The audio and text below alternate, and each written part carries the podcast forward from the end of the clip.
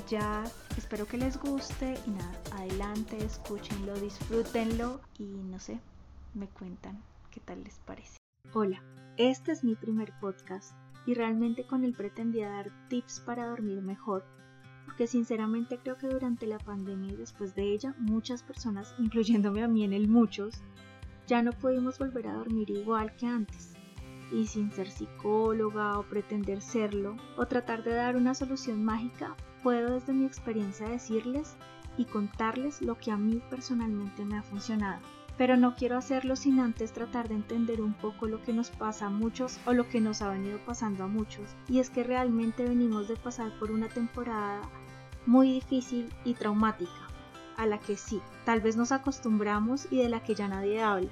Tal vez porque no, no queremos recordar o porque duele hacerlo, pero a veces hacerlo, decirlo, sacarlo, soltarlo, resulta no solo necesario, sino sanador y, ¿saben?, hasta liberador. Porque sí, nos parece que fue un mal sueño, tal vez una terrible pesadilla, porque sentir y ver la muerte tan cerca, además siempre nos da un poco de escalofrío, además porque siempre la hemos concebido como una etapa inevitable, pero que al mismo tiempo vemos como lejana, como la mala del paseo tal vez, como la rival, o como de una forma más coloquial, como la tía que se tira todos los planes como es amigo del colegio, el compañerito de colegio que siempre lleva la tarea cuando uno dice como, oye, no, así la vemos. Y no les digo con esto que de un momento a otro la veamos como algo bueno, porque seamos sinceros, a nadie le gusta la ausencia, la desolación o la oscuridad. De los lugares oscuros tratamos de escapar lo más pronto posible. Tal vez porque no pertenecemos a esos lugares y muchos como yo amamos la luz del sol, su calor, amamos un abrazo, y amamos a los que no son cercanos, a nuestra familia, a nuestros amigos, etc. Pero ¿sabe?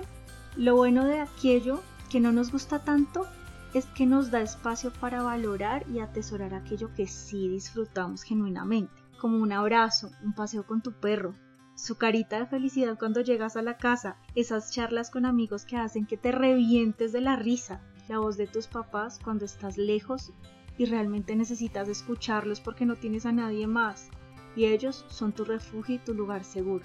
Tal vez esa meditación que haces en la mañana, cada vez que oras o cada vez que rezas o cada vez que le pides a, a Dios o en quien tú creas, ese ser superior, su ayuda, su consuelo, su escucha.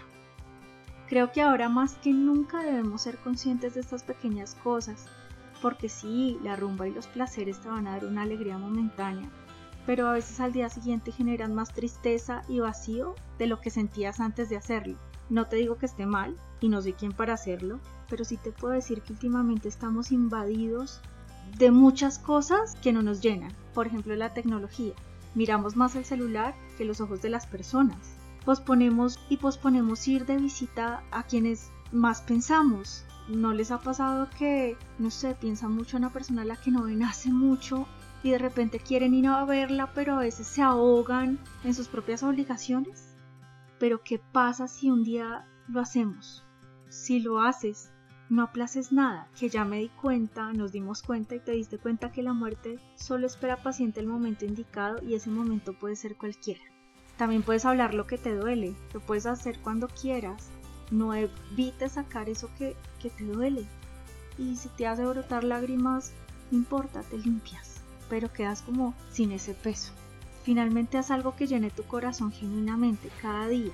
Piensa en algo que, que te hace feliz, que te gustaría hacer, o que te gustaría comer, o en lo que te gustaría pensar, o que te gustaría leer. Y pienso sinceramente que eso ayuda a que uno duerma como con más alegría. Los domingos, dedícale un tiempo a eso que te gusta a eso que te apasione, a eso que, que te robe una sonrisa. De esa forma los lunes se harán un poco más motivantes aún cuando no estés haciendo algo que te guste realmente. A veces, y es algo de lo que nadie habla, trabajas en ciertos lugares o trabajas haciendo ciertas tareas, no porque sea tu sueño, sino porque tienes que comer. Seamos sinceros, muchos hemos tenido que pasar por eso al fin encontramos un lugar en el que realmente encajamos, en el que realmente somos felices, pero mientras eso pasa, muchos hemos tenido que pasar por muchas cosas. Entonces haz algo que te llene y planea antes de llegar a tu trabajo o a lo que sea que estés haciendo esa semana, trata de planearla. Así no sentirás como esa fatiga de, uy, no sé qué hacer con tanto. No pienses tanto en el pasado porque pues finalmente ya no existe. Y no lo hagas tampoco en el futuro porque de tanto pensar a veces nos quedamos ahí. Ahí como la máquina que rebobina y rebobina y rebobina, pero siempre como que se devuelve y nunca haces nada. Eso te va a hacer poner más ansioso. En lugar de pensar, haz. No lo pienses tanto, hazlo. Así te equivoques, no importa. Por eso yo hoy dejé el miedo y dije, no voy a perder nada. No voy a perder nada grabando este podcast, escribiéndolo, haciéndolo, pero por fin haciéndolo. Que no se nos vaya un domingo entero pensando, que más bien ese domingo lo podamos emplear haciéndolo. Y si este podcast realmente le llega a alguien al corazón, para mí ya será muy satisfactorio, porque eso quiere decir que alguien conectó con muchas cosas que, que yo siento y que estoy segura no solo me ha pasado a mí, Conecta con lo que sientes, conecta con Dios, date un baño en las noches cuando llegues agotado, toma agüita de canela para desinflamar y para sentirte mejor. Escucha algo que te gusta en las mañanas, puede ser tu canción favorita. En las noches, si quieres leer algo que te gusta, escuchar una historia, escuchar un podcast en el que tú sientas que puedas estar relajado y descansa. Duerme, tranquilo, tranquila, que mañana será un nuevo día.